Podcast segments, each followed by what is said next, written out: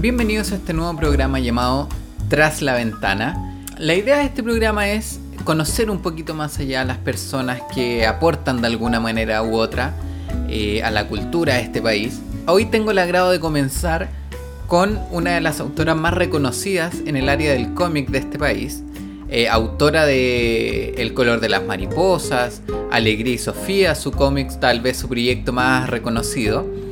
Eh, y nada, espero que disfruten esta conversación tanto como la disfruté yo y conozcamos un poquito más a Daniela Diers.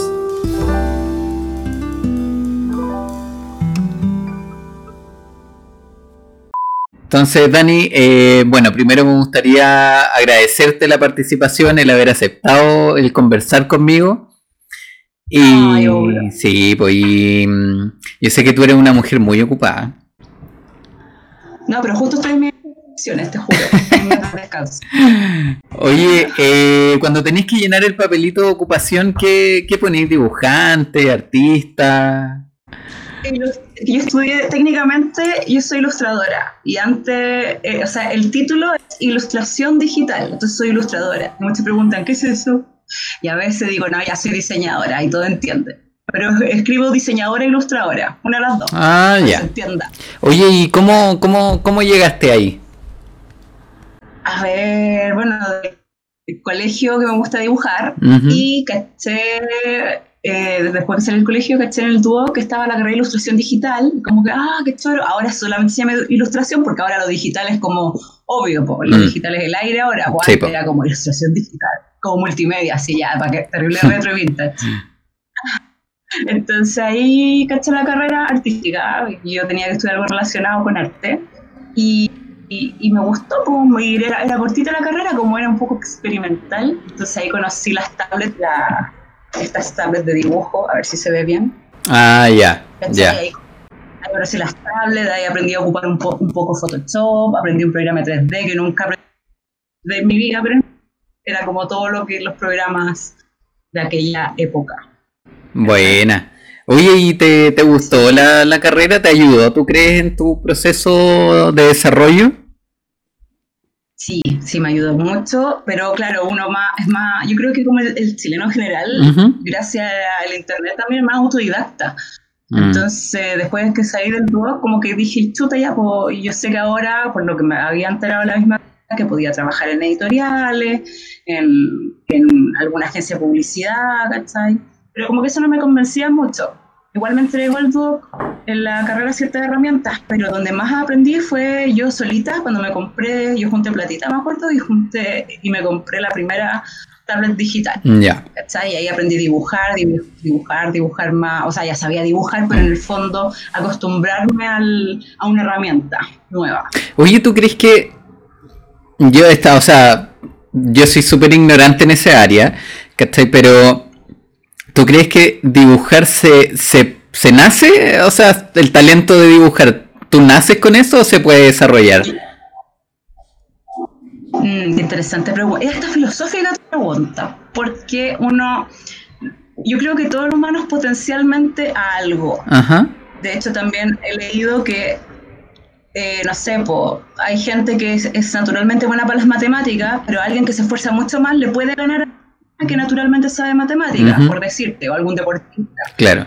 Eh, aún así, es que yo creo mucho en el alma, creo mucho en el alma, yo creo que como que en el alma está tu, lo que te gusta, pues porque antiguamente en tus vidas pasadas, como que, lo, que yo tengo una abuela así, en tus vidas pasadas, tú fuiste, tú fuiste, no sé, escultor y por eso ahora tú, lo que, los gustos como yo, porque yo siempre me pregunto, ¿por qué me gusta lo que me entonces yo no, yo no sé por eso, tengo la bola que quizás por mi vida pasada lo recuerdan, o porque naturalmente uno es hábil para algo, pero también creo que aunque no sea hábil, uno puede convertirse en, maestro de eso si lo hace todos los días. Claro, claro. ¿Cachai? Pero no estoy, no, es como que no, no, no sabría darte una respuesta si realmente yo nací artista. Yo me artista en el alma, como mm. que yo como que la conclusión que llegué es que soy un ser creado para crear. Ya. Me gusta mucho crear en general. Entonces, por ejemplo, cuando me pregunto, cuando, por ejemplo, ya, yo, yo estudié, yo soy ilustradora en estricto rigor, pero, pero si yo me hubiera, si yo me hubiera denominado como ilustradora solamente, en volar no hubiera sido autora, porque no me gustan las limitaciones, por eso no me gusta, no me gusta que me eh, categoricen con un nombre, ¿cachai? Porque me impide otras posibilidades. Pues imagínate una, alguien que es bueno para las matemáticas y solamente piensa, un, ingeniero mm. piensa que no puede tocar piano. Claro. como que a veces nombrar algo lo limita. Sí, sí, yo pienso, sí. Sí, igual pienso bastante parecido, porque en el fondo, bueno, que fue más o menos lo que me pasó a mí, o sea, yo estudié gastronomía, pero, o sea, no por eso me voy a encasillar solo en eso, ¿cachai? Y a mí igual... Mm, qué bueno. Oye, ¿y en qué minuto tú decías así como, ya, ¿sabéis qué? Me voy a dedicar a esto. Me voy a dedicar a... Me voy a dedicar al dibujo. Ya, la verdad es que nunca lo tuve tan... O sea, nunca fue una decisión ya, desde hoy seré dibujante. fue, se dio orgánico, se dio muy orgánico a lo largo de mi vida. Y lo único que hacía era que me encantaba dibujar desde niña, del colegio. ¿Cachai? Nunca fui tan buena, así como tan buena alumna, porque pasaba dibujando las croqueras los cuadernos. Eso era mi volano. Claro. Esa era mi, mi y estudié ilustración y dije, ya, pues tengo que tratar de... Yo lo, que pensaba era, porque yo, yo, siempre me sentí un poco desadaptada social, como antisocial, mm. en el sentido de que todo lo que la sociedad me imponía, ¿cachai? Yo no estaba muy de acuerdo con la mayoría, siempre. Yo creo que hay muchos bichos raros como nosotros. Sí, totalmente. Así como que claro, como que tu vida es una lista de supermercado. Tú estudias, tú tienes título, tú tienes mm. casa, tú tienes hijo, tú tienes auto, tú tienes un depa y eso es el éxito. Claro. No sé, yo siempre desde muy joven me cuestioné como que, ¿por qué me imponen esas? Yo decido que me hace feliz y que lo, no sé, exitoso, claro que un, es un concepto que tienen muchas personas que el éxito es plata un poco. Mm. No sé si también sea eso, depende con qué persona tú hables, o la escala de valores te va... Mm, decir cuál es su éxito. Claro. se refiere por éxito? La felicidad también es un concepto creo que es súper personal porque lo que te hace feliz a ti, quizá a mí no me hagas feliz o viceversa. Claro. Entonces, entonces lo que yo decidí es, ya, yo tengo cierto talento, ¿cómo puedo vivir de esto? Mm. ¿Cómo, cómo, qué, qué, qué, hago? ¿Qué hago con esto? Pero yo quiero hacer esto. Más que decir, ya, seré dibujante. Claro. Pero como yo puedo crear, yo puedo crear? ¿Cómo puedo ofrecer esto al resto y que a mí también, porque tenemos muchas necesidades, pues tenemos necesidades monetarias, necesidades espirituales, necesidades emocionales. Entonces, ¿cómo alinear todas mis necesidades con esto? Mm. Qué buena. Oye, bueno, nosotros, la gente no lo sabe, ahora, ahora se va a enterar, pero nosotros nos conocemos hace años, ¿cachai? Sí, eh, sí, porque tú eres amiga de mi hermana. Eh, oye, pero eh, yo que sé que tú, yo desde que te conozco tú dibujas, pero que eh, ¿hay alguna otra carrera que tú pensaste en algún minuto? Sí, psicología. Ya. Sí, me gustaba psicología y antes de eso ser astronauta, pero eso era poco viable. Sí, me acuerdo lo del, lo del astronauta. Pero después crecí y me di cuenta que era como que era romántico, en el sentido de que yo quería ser astronauta no porque me gustara manejar una nave mm. o, los cálculos, era, era, era solamente la sensación de salir de la Tierra y ver la Tierra. Entonces era como quería ser astronauta por una weá muy romántica, ideológica y estrella y planeta. Oye, eh, bueno, tú eres autora del famoso cómic Alegría y Sofía. Eh, pero antes de eso hubo algo antes, o sea, siempre me gustó también crear historias por el hecho que desde niña escribía, mi abuela me regalaba muchos diarios de cumpleaños, entonces yo escribía mucho mi, mi, vida. Entonces, no sé si acá viene lo que si uno lo entrena o si uno nace con esto, de que empecé a ser muy buena para expresarme, pero no para el mundo, sino para, para ti. Si yo en todos mis diarios de vida, pero me expresaba muy bien los sentimientos. Mm aprendí mucho a reconocer mis propios sentimientos gracias a escribir todos los días las cosas que, que sentía. Ya. ¿Sí? Entonces, en el colegio, claro, yo empecé a hacer cómic de a poco, de, porque empecé a darle personalidad y alma a los personajes. Y, escribir cuentos también me gustaba. Me acuerdo que en el 2 participé en un concurso hacía el mismo de todas las sedes, era un concurso de cuentos. Me gané el primer lugar. Entonces dije, oh, vos soy buena para esto. Parece, parece que soy buena para esto. Y cuesta creerse el cuento. Sí, me imagino. sí. No, sí, fue, fue cuea. No, sí, en el primer lugar de cuea. En el colegio igual, claro. en el primer lugar en un cómic también del espacio, de los SATs, del planetario. Recuerdo que te ganaste un lápiz como de astronauta. Eso fue en Discovery Channel. Ah, ya, ya. Otra cuestión que me llegó, porque era tenía que responder una pregunta, como el cuarto lugar. No, pero en el colegio en SATs había, tenía que hacer como un cómic de ocho páginas, un cómic relacionado con el espacio. Ya. Y en el primer lugar también por, por, por, contar una historia, por narrar una historia. Entonces, bueno, eh, eh, entre a lo largo de mi vida había ganado muchos primeros lugares por narración, por contar algo. Ya. Y aún así yo no me la creía, decía, no, es cueva. claro, los otros son muy malos. Claro, es súper difícil como quererte, mm. como decir, ah, que no sé, como, como que uno también crece con poca autoestima, Sí. ¿Cachai? Entonces hay que trabajar eso. También está, esto le da mucha gente que el, síndrome del impostor, que tú tenías éxito, que de repente sentís que, te va bien y pensáis, no, es que en realidad yo no merezco esto. No, es pura suerte. Que venga, o que venga a pensar así, pero uno sí. lo piensa. ¿o? Sí, sí. Bueno. Oye, ¿y cuál fue tu primera publicación? ¿Fue Alegría y Sofía o no? Digamos ya como un libro hermano. infantil. Ajá. Sí, un libro, un libro infantil que se llama El, color de las mariposas. Ya. Que fue el 2011. ¿Cachai? Fue en el 2011. Y yo paralelamente publiqué ese libro porque lo había, lo había escrito y me gustó. Y lo, lo, lo, lo llevé a dos concursos y no había ganado. Y yo dije, no, yo creo que este, esta historia se conozca entre los niños. Y puse en Google editoriales chilenas y empecé a llamar una por una. Hola, Daniela, hola, ¿sabes qué tengo? Sí, sí. Y no, no recibimos proyectos. Ya, bueno, otra eh, no, no, tenemos muchos proyectos que leer. Así como que mucho me cerraron las puertas. De, no sé, habré llamado unas 20, 30 editoriales, las cuales menos de 10 me dijeron, ya, trae tu proyecto. Chuta, ya. Empecé, empecé de, cero, de cero. ¿Y qué tal fue ese proceso en el que te, en el que se acepta esta, esta publicación? Mm, ay, recuerdo que pues, hay que hablar con mucha gente, tenéis que tener habilidades sociales las cuales yo no tenía. Mm. Entonces como que tenéis que entrenar muchas habilidades sociales, tenéis que ser encantadora, tenéis que vender, venderte. No vender mm. en realidad yo creía en mi libro, entonces no estaba como chamullando ni nada, decía, no, esta historia tiene estos valores para los niños, bla, bla. Claro, tenéis que vender tu, tu, producto. pues. Exacto. Y fue complicado, pues fue complicado porque empecé a conocer eso, eso de cómo, cómo, cómo hago que me escuchen. Mm. Porque no soy la única que quiere, que quiere cumplir su sueño de ser autora. Porque ahí, empezó, ahí dije, no, yo quiero ser autora, quiero ser autora lo cual me costó, me costó, como te digo, hay mucha gente que, que, tiene ese sueño. Mm. Pero la diferencia, creo, es que soy muy persistente. Mm, muy persistente.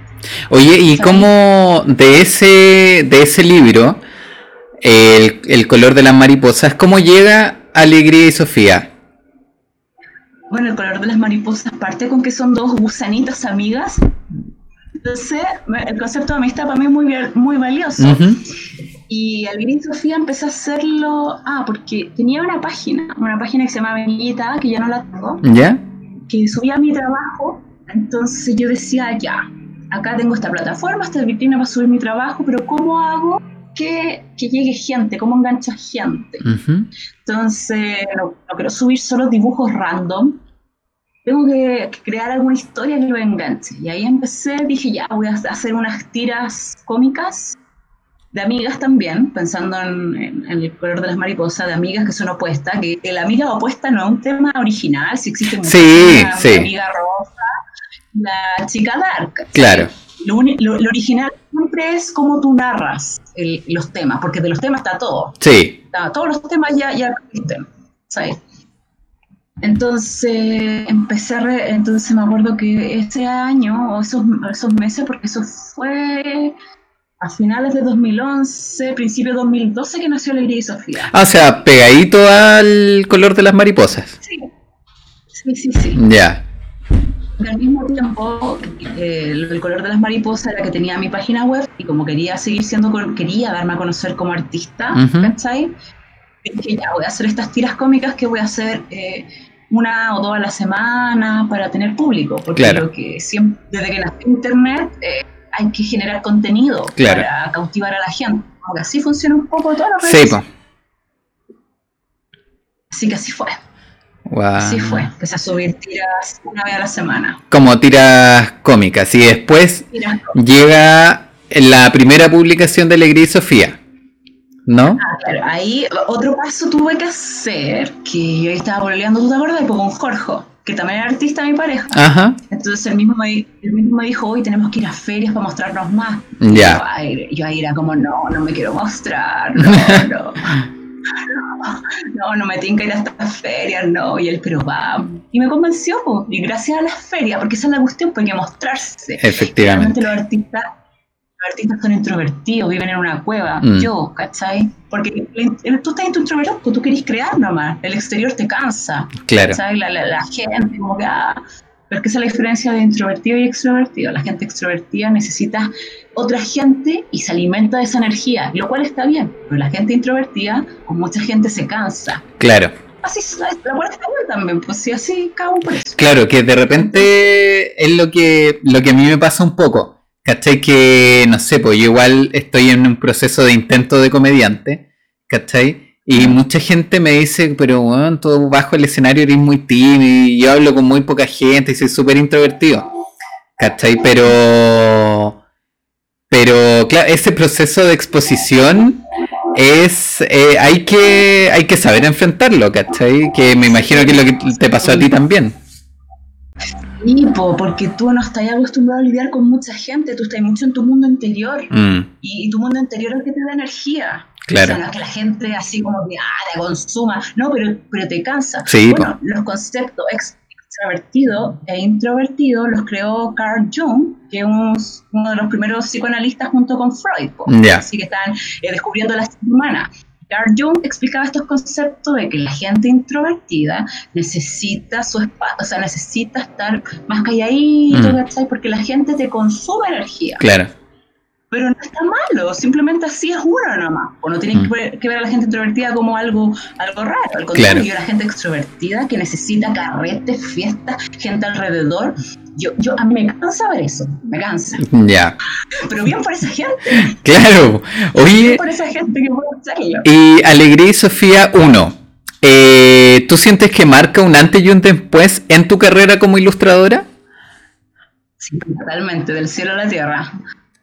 Me acuerdo que el 2012 fue. Ah, bueno, empecé a ir a ferias, así nació todo. Empecé a ir a ferias y conocí a Javier Ferrera, que era editor de una editorial que se llama Visuales, y yo en ese tiempo vendía las tiras de Alegría y Sofía, que las tiras son estas, que son tiras así, tiras autoconclusivas de cuatro viñetas. Ya.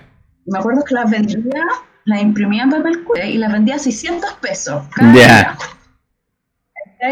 Entonces estaban así y vendía pose, vendía todo de arte. Ya. Entonces Javier me acuerdo que tomó esto y se reía y se mataba la risa Javier y decía, oye, podemos conversar un día si te interesa publicar. y yo, ya, pues sí, me gustaría. Y justo yo estaba también al mismo tiempo en, esta época, o sea, bueno, todos los años salen los fondos del gobierno, fondo combustible de la, del Ministerio de Cultura, para que tú muestres tu libro, un proyecto, y ellos te dan plata para que tú puedas imprimir este libro y moverlo, difusión y todo eso. Pero no gané. Me acuerdo que me dijeron, no, tú no, ¿cómo fue que me fue el mail? Como no, tu proyecto no pasó porque no es una puerta de la cultura. Eso wow. Y yo, oh, yo, oh, bueno, será vos, no ganemos. Pero tenía a Javier que me había dicho, y esto está bueno, y cuando me, cuando me llegó ese mail dije, no importa, tengo esta otra posibilidad. Y así y Javier dijo, ya, publiquémoslo. Y se venía un evento muy grande que es la Comic Con. Ya. Y, y, ahí dijimos, ya, pues acá lo mostramos ya. Y ese, ese año la Comic Con vino un actor de Crepúsculo, lo cual estaba lleno de mujeres de todas las edades. Mm. era un público de mujer mayoritariamente. Y mi cómic, al parecer, era el único cómic para mujer, porque antes, nosotros, antes la sociedad estaba por, estábamos, estábamos todos muy clasificados por nicho. Claro. Antes el cómic era para este típico como arquetipo del gordo. Claro, el gordo nerd que juega PlayStation y Exacto, como el de, el de los Simpsons. Claro. Es un arquetipo. El gallo gordo que tiene tienda de cómics, que es nerd, ¿cachai? Porque antes la gente se clasificaba así, pero el mundo es cada vez más complejo y estamos tratando de romper todos estos arquetipos y paradigmas. Entonces, ese año vendí mucho cómic, yo vendía, y ahí fue la primera vez que, fírmamelo. Wow. Y yo, como era un artista, me sentía un artista tan, tan, tan chiquitita todavía, cuando me dijeron por primera vez firma el libro, yo quedé helada, quedé súper helada, así como, ay, ¿y, qué y, cómo, ¿y cómo se firman los libros? ay, escribí, escribí muy rápido y cuando empecé a firmar, toda la gente, oh, está la autora, porque yo no tenía el concepto de que soy autora en ese momento, y solamente estaba marcando un libro que publiqué.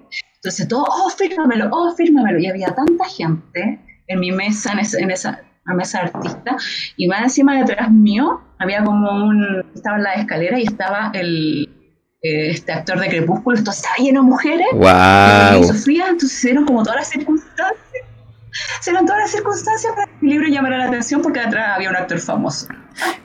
Fue muy divertido. Qué buena. Interesante, interesante, porque me gritaba.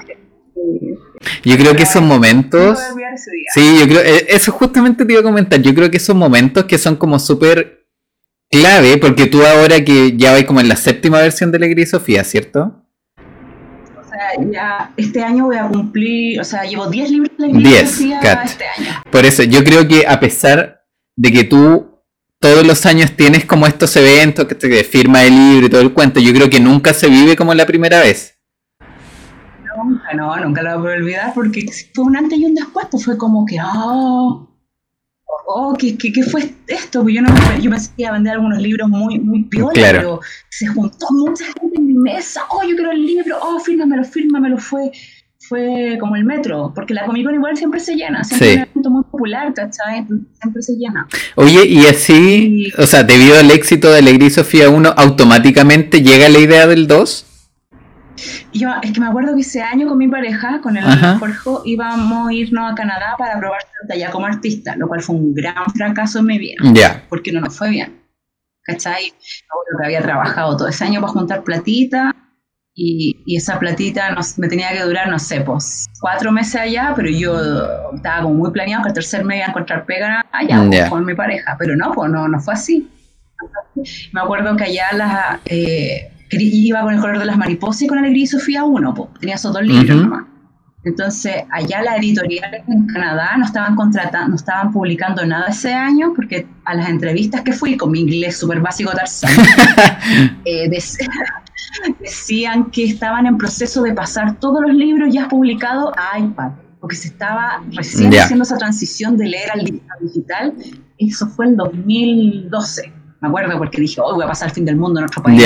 Diciembre de 2012 se iba a acabar el mundo, dije, voy a pasar el fin del mundo acá. Entonces, como cuatro reuniones que tuve con editoriales muy grandes, no estaban, no estaban en esa de contratar mm. artistas, publicar nada nuevo.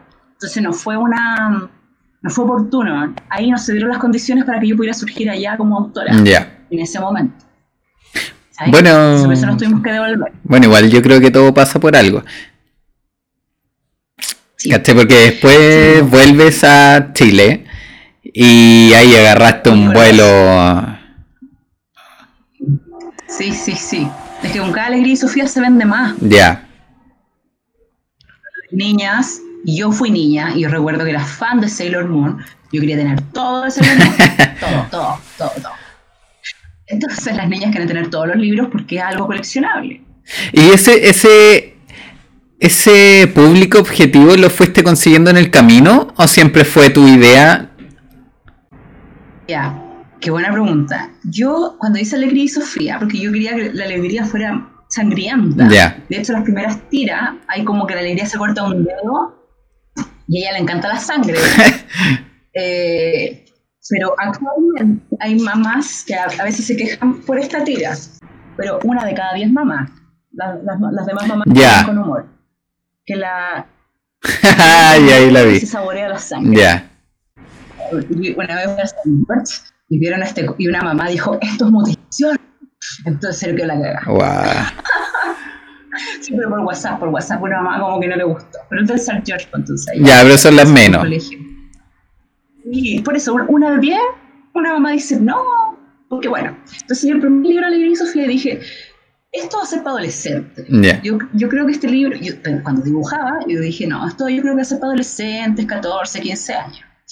Y, y, lo compraron niñas en esa época de 10 años, 9 años, y actualmente eh, Alegría y Sofía la compran niñas de 7 años para arriba. wow. ¿Cachai? Entonces, en el segundo libro dije, ya, no voy a hacer más tiras de sangre, pucha. Pero Alegría va a ser odiosa y pesada igual. Ya. Va a ser igual apática. Traté de disminuir la sangre para que entrara a los colegios. ¿Cachai? Claro. Porque nos van a pedir muchos colegios. Entonces dije, ya, voy a tener que controlarme con la sangre. Ah, hay dos tiras de sangre nomás, no es que la alegría y Sofía es pura sangre. Claro. Pero, dije, por si acaso voy a tener que hacer esto, por si acaso. Para que hay mamás que. Igual los colegios más cuáticos. Si están en la biblioteca, los colegios un poco más cuáticos. Sí. Oye, ¿tenéis pensado alguna historia, eh, alguna historia paralela para hacer otro tipo de, de cómic, como agarrar otro tipo de universo? Sí, hace el año pasado, o sea, no, este año, a principio de este año se me ocurrió hacer una vampira. Ya. Quiero hacer, sí, de hecho, a ver, déjame ver si te la muestro el, dibujo. Quiero ser una vampira por el hecho de que ella encuentra que la ella es. No sé si se ve bien. Ya, oye, que parecía alegría. ¿eh? Sí, que me gusta un poco esa línea oscura, pero nunca tan hardcore, de hecho lo encuentran tierno. Bueno, este cómic yo sí lo creo apuntar para adolescentes, pero tampoco está en mi control eso. Claro. A la niña de años le gusta y lo Claro, tú, tú podés tirar el producto y ahí de, de, ahí ya no está en tus manos quien lo agarra. Po. Por eso, po, por eso que me ha pasado que cuando me preguntan, eh, Alegría y Sofía, ¿para qué edad está dirigida? Eh, hay papás que dicen, pero esa tira tiene, ¿cómo te digo? Uno de cada diez mm. papás eh, esa tía tiene sangre, no es para niñas de 7 años. Yo le digo, ¿sabe qué? Yo no decidí esa edad, fue como se dio en el camino, fue orgánico. Se dio de una forma muy orgánica la edad de, mis lectores y lectoras. ¿cachai? Ah, cada vez son más hombres, porque antes eran más niñas, estamos rompiendo los paradigmas, ahora hay mucho más hombres leyendo la Sofía. Oye, ¿y te, ¿y te da ahí el tiempo de responder esos mensajes a esas mamás? No, me pasó, me pasó un papá una vez que me dijo, ay, yo vi tu cómic, ah, compré tu cómic y llegué acá y no puedo creer que este cómic sea para niñas de 7 años, porque hay sangre. y, y, no me acuerdo que le respondí, pucha, no sé, ay, no me acuerdo, pero me dijo así como lo que, lo que me hizo como, como, como un clic, me dijo, yo ya sé por qué lo hiciste rosado, para que las niñas, como que para que yo atrapara a las niñas para trabajar así en mis redes a las niñas. y dije, no, yo hice el cómic rosado porque me gusta el rosado, nada más. Ya. No respondí. Quería seguir peleando, ¿cachado? Como que sí, quería, seguir peleando y yo... Y como, como si la sangre tuviera, no sé, es parte nuestra, como, como que... Sí, sí, pero hay papás que no le quieren mostrar a su hijo y está bien, mm. Igual está bien. Oye, y mm, bueno, tú tienes como me decía recién, 10 libros publicados de Alegría y Sofía. ¿Cuál es tu recurso creativo? ¿De dónde sacáis material? ¿De dónde sacáis inspiración? También es filosófica esa pregunta. Me gustan las preguntas filosóficas porque muy a la media bola. Dale nomás. Yo, yo siempre me he preguntado de dónde viene la imaginación. Entonces a veces me paso el rollo que es como el, una nube, como que si tú abrís tu mente te conectas a esa nube. Y esa nube de tanta como que en esa nube está el infinito, porque la creatividad es infinita. Entonces la gente, claro, que es muy limitada, muy, muy apegada a lo material, le cuesta acceder a esa nube infinita porque cree que todo es finito. ¿Sabes? Mm. No, pues yo creo que, que, todo es infinito. De hecho, tú cerrás los ojos y hay un infinito dentro tuyo. Entonces, eso lo descubrí con las meditaciones. Ya. Eh, la imaginación, creo que aparte de, mis vivencias, de mis valores, de lo que amo, de lo que me gusta, de lo que no me gusta, tiene que ver con algo, eh, con algo muy profundo. yo creo porque uno conecta una idea con otra muy repente, ¿cachai? Si uno va creando la historia, como que, como que, no sé, tampoco desde niña fui súper lectora, una nerd lectora, pero tampoco tanto, tampoco que sea súper nerd, ¿cachai? O no nerd, pero lectora. Eh, me gusta más, me gusta mucho crear, siento que cuando me imagino, me imagino una historia, los personajes cobran vida propia. De hecho, yo digo que yo no elijo la historia, la mm. historia me elige a mí. Ya. Por eso siento que hay una conciencia superior a la mía que trabaja con mi conciencia. Como los sueños, por los sueños tú no tenés mm. conciencia, esas imágenes tú no te las mandáis, tú no las provocáis, tú no las pensáis, te llegan nomás. Claro. Los sueños, entonces ahí me pregunto, ¿hay una conciencia superior a la mía? ¿Hay una voluntad superior a la mía? ¿Hay alguien que me está soñando? Por eso la historia me elige a mí, o yo trabajo a la par. Hay un, hay un ciclo, hay un, una espiral que trabaja en conjunto, la conciencia y el inconsciente. Oye, y esa, qué loco, y esa, mm, esa conexión que tú haces, ¿cómo se plasma en el papel? ¿Cómo tú vas diciendo, sabéis que esta historia tiene que ir por acá? ¿Cachai? O esta historia mejor la tiramos por acá.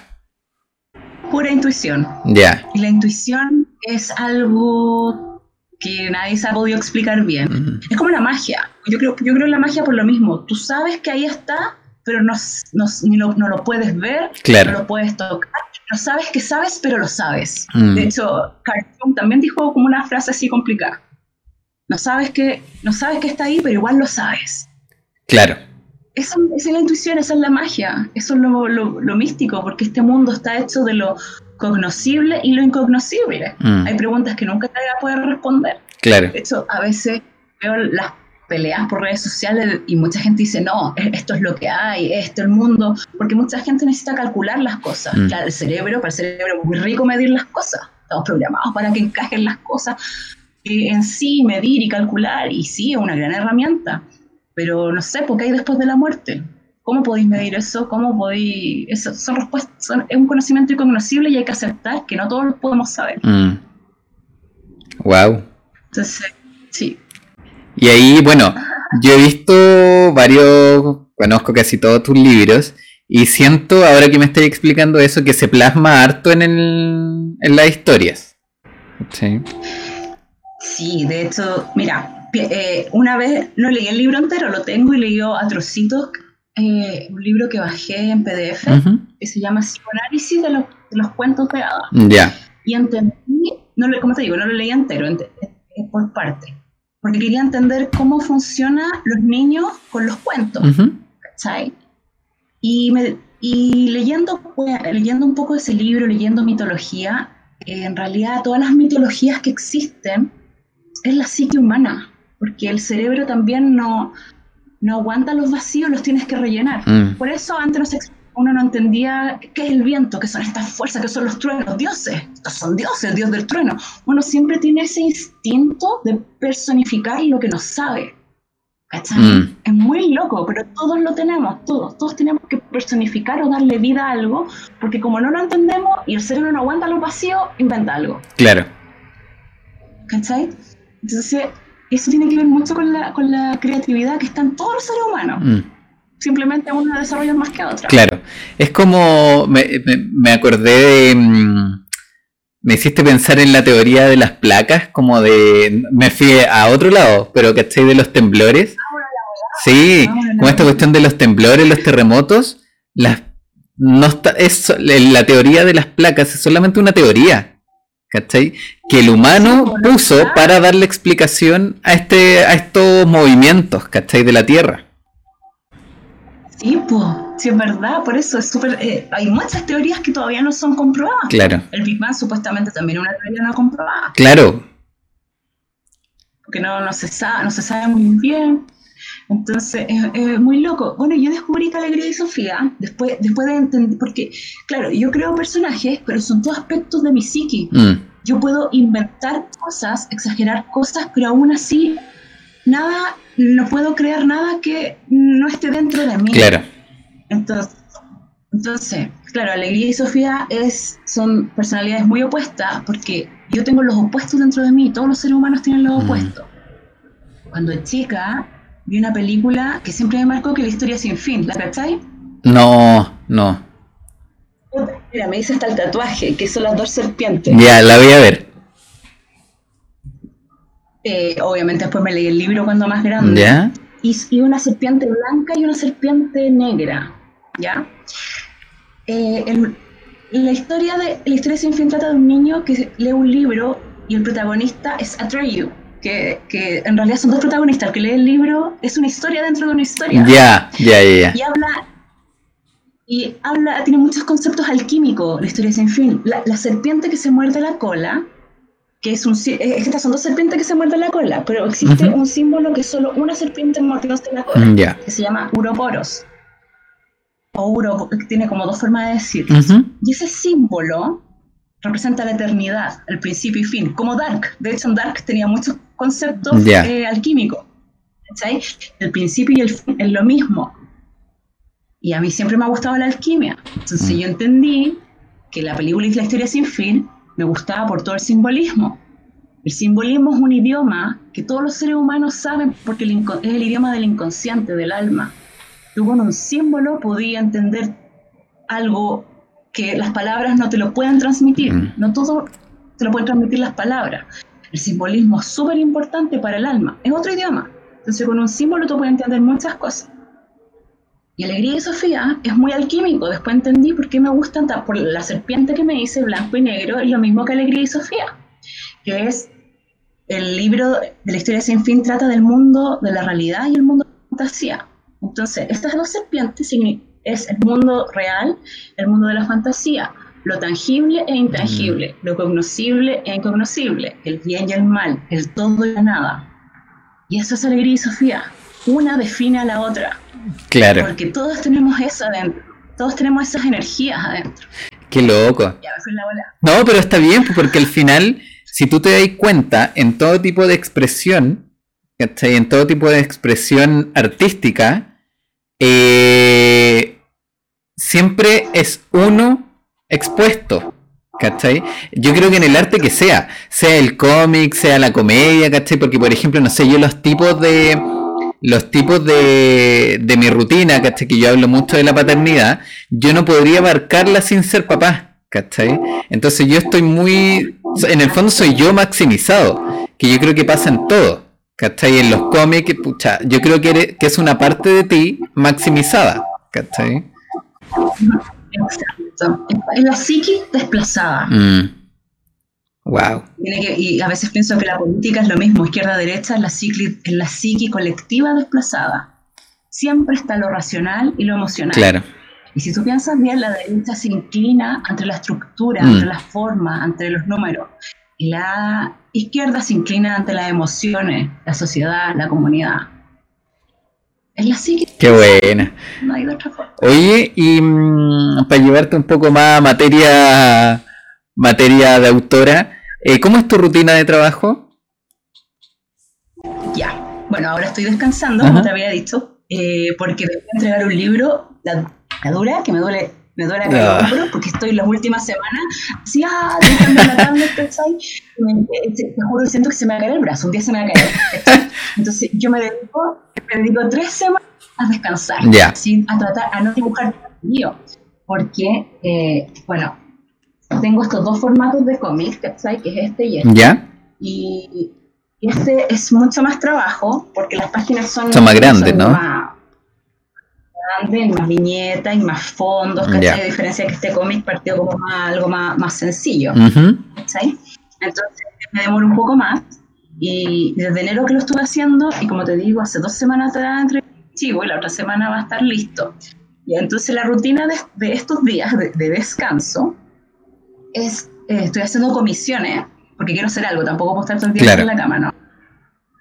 Puse en Instagram que estoy haciendo comisiones, estoy haciendo unos dibujos de, de niñas que me piden los papás, porque puse que voy a dibujar eh, eh, dibujos personalizados estilo Alegría y Sofía. Entonces tengo como seis pedidos, bacán. Así que estoy en esa, en las tardes dibujo. En la mañana, ahora me estoy levantando tarde, como a las 11. Antes me levantaba como a las 10, 9 tomaba desayuno y dibujaba todo el día. Descansaba, me daba como media hora para descansar. Almuerzo como a las 3 y de ahí dibujo hasta, dibujaba hasta las 7. Y la noche jugaba un poco en Steam. Como para distraerme, porque mm. si bien el dibujo siempre es recreativo, no, pero hacer lo mismo tantas veces. Mm. Claro. Necesitáis tu, tu vía de escape. O veo series. Qué buena. O leo. Oye, ¿hay, hay, mm, ¿hay algún anime que te haya marcado la, así la infancia? Obvio que Sailor Moon. es que viste si me gusta todo lo relacionado con magia. Mm. En el último, en el último Alegría y Sofía, a ver, ¿cuál es? ¿Cachai? Que la, alegría como que tiene en la cabeza un símbolo de una estrella. Sí, sí. Porque ella invoca el círculo divino, que es como un poder de, de, de bruja, de, de maga, ¿cachai? De hechicera. Entonces ella está como transformada en Super Saiyajin, ¿cachai? Con el círculo. Qué buena. La magia me gusta porque es infinito. Y mm. Sofía tiene tiras cómicas y tiene la historia de magia, porque la magia siento que es como que me abarca todo, todo, puedo hacer muchas cosas. Entonces, claro, estoy muy influenciada de Sailor Moon y Sakura Card Captor porque siempre me, me fascina ese mundo de la magia, de las varitas mágicas, mm. de las chispas de colores, de las transformaciones. Y, ay, me encanta. Qué buena. Oye, eh, ya para ir como concluyendo ya la conversación, eh, yo sé que muchas, eh, muchas niñas siguen a Alegría y Sofía. Ahora tú me estás diciendo que también muchos niños, hombres. Eh, yo creo que hay mucho, muchas niñas, yo no sé si tú te das cuenta, pero yo siento que de alguna manera tú influyes, igual en las niñas. Eh, y yo siento que hay alguien que nos puede estar escuchando que quiera seguir el mismo camino tuyo. Eh, cuál, es, ¿Cuál es tu recomendación a esas niñas? O niños. Sí, a ver, ¿qué puede ser? Que son muchas cosas. Eh, cuando yo como que mi experiencia sensitiva puede ser diferente para otros, obvio, porque todos tenemos diferentes eh, niveles de tolerancia. Yo no sé, yo, por decir más, seas, perseverante, pero, pero em, a mí quizás también me hayan tratado mal en alguna editorial mm. antes de ser autora reconocida, entonces quizás alguien se rinde camino, puta, me trataron mal, no, no voy por este camino ahí hay que hacer la diferencia, creo. Es que también, por eso depende mucho de la tolerancia de cada persona. Mm. Yo no puedo decirle, no, que te traten mal, tú sigue adelante, ¿cachai? Mm. Pero también, o sea, sí, yo creo que tiene que ser perseverante, da lo mismo que tu familia se ponga. Ah, porque mi familia al principio, cuando era más chica, no quería que fuera artista. Obvio, ¿no? Entonces, eh, eh, nadie te tiene que imponer un camino, nadie, ni tus papás, mm. nadie. Tienes que encontrar tú tu propio camino.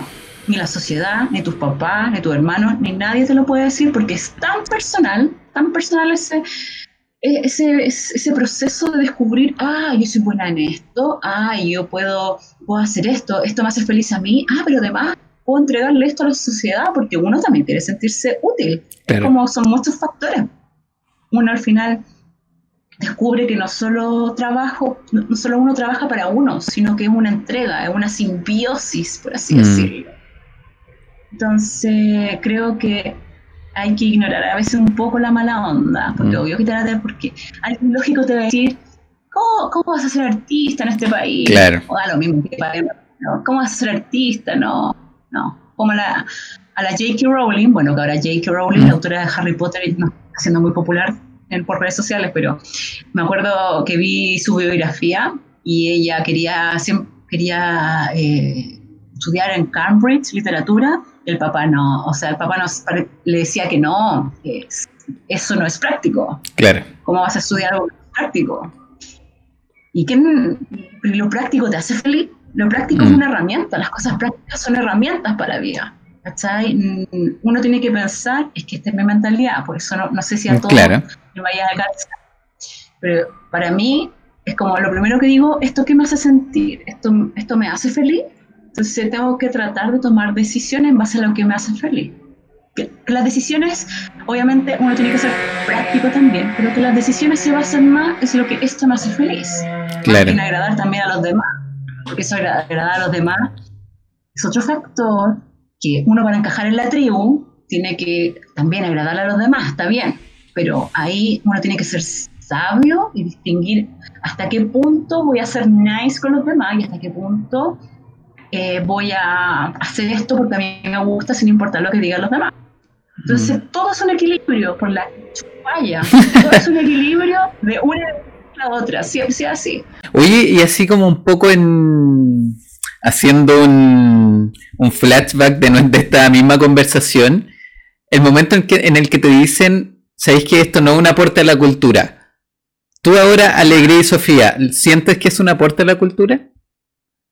Mm, yo creo que sí, o sea, es que ¿qué es la cultura? O sea, la cultura puede, una vez un amigo me dijo, bueno, la cultura puede ser un peo. ¿Quién define la cultura? Mm.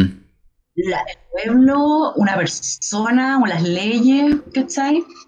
Eh, o sea, eh, yo empecé a ver como alegría y Sofía importante en el momento que las mamás me dijeron, muchas mamás me han dicho esto, mi hija no leía nada y ahora gracias a ti lee. Qué buena. Yo de ahí me importante con lo que hacía. ¿cachai? Porque motivo a niñas a leer, porque es súper difícil también introducir a, no todos los niños, a mí también me costó introducirme mm. a, la, a, la, lectura cuando era chica. Entonces, realmente te tiene que gustar. Y yo creo que como empecé a hacer humor, el humor igual es como más conquistable en los corazones mm. de las personas, por lo menos de la cultura chilena. Claro. El humor, todos somos buenos para tirar la calle. Yo creo que el chileno, así como esencia, es súper dicharachero y eso es bacán. Sí, pues.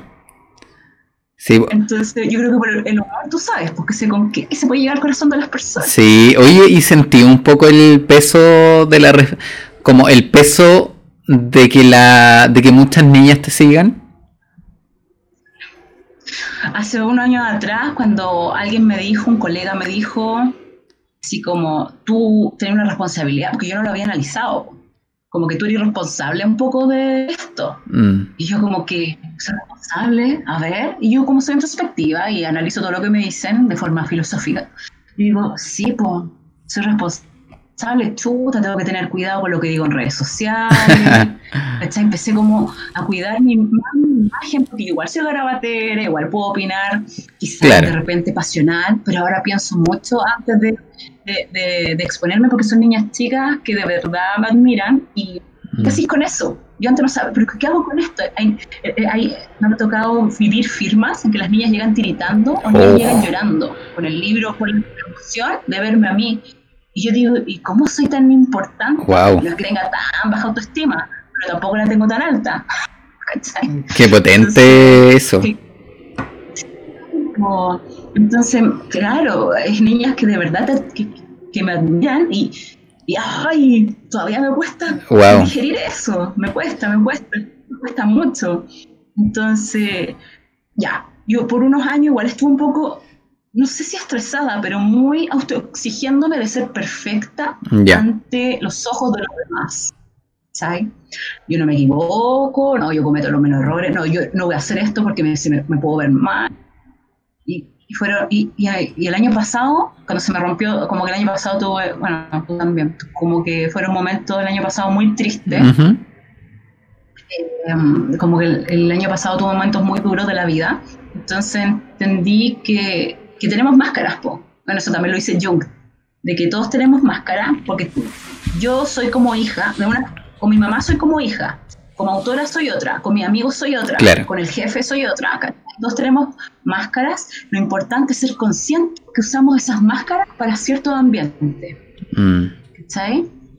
Entonces, claro, porque yo soy hija de mi mamá, pero no soy, no solo soy hija, también soy autora, también soy amiga, también sé, soy creadora.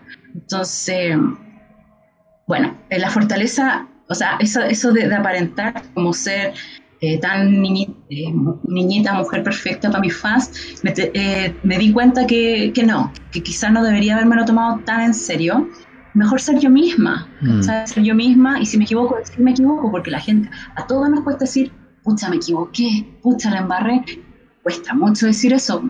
Entonces el día de mañana se me sale un garabato, por ejemplo, un ejemplo súper burdo, se me sale un garabato en el escenario y, y lleno de niña, yo trato de controlarme eso, pero si en volar se me sale un garabato, pucha, pedir perdón. Claro. No siempre está con eso. Soy perfecta y hablar bien. Entonces, bueno, me he relajado estos dos últimos años. Ya.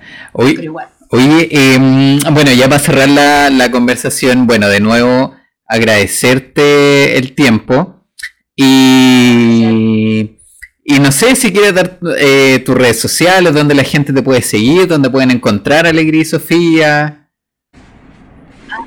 A ver, tengo el Instagram, que es como la red social que más ocupo, que es Daniela-Tears, que mi apellido está re difícil, pero bueno. en Twitter también. en Twitter también, Daniela-Tears. Me hice un TikTok hace tres días. Pero no voy a bailar. No voy a bailar, no. Estoy subiendo videos cortitos de cuando dibujo en las tardes. Eh, y nada, porque a fines de este mes va a salir el segundo de Iris Sofía, clase séptimo B2. Buena. A finales de este mes. Así que eso. Buena. Así que bueno, repetir las redes sociales.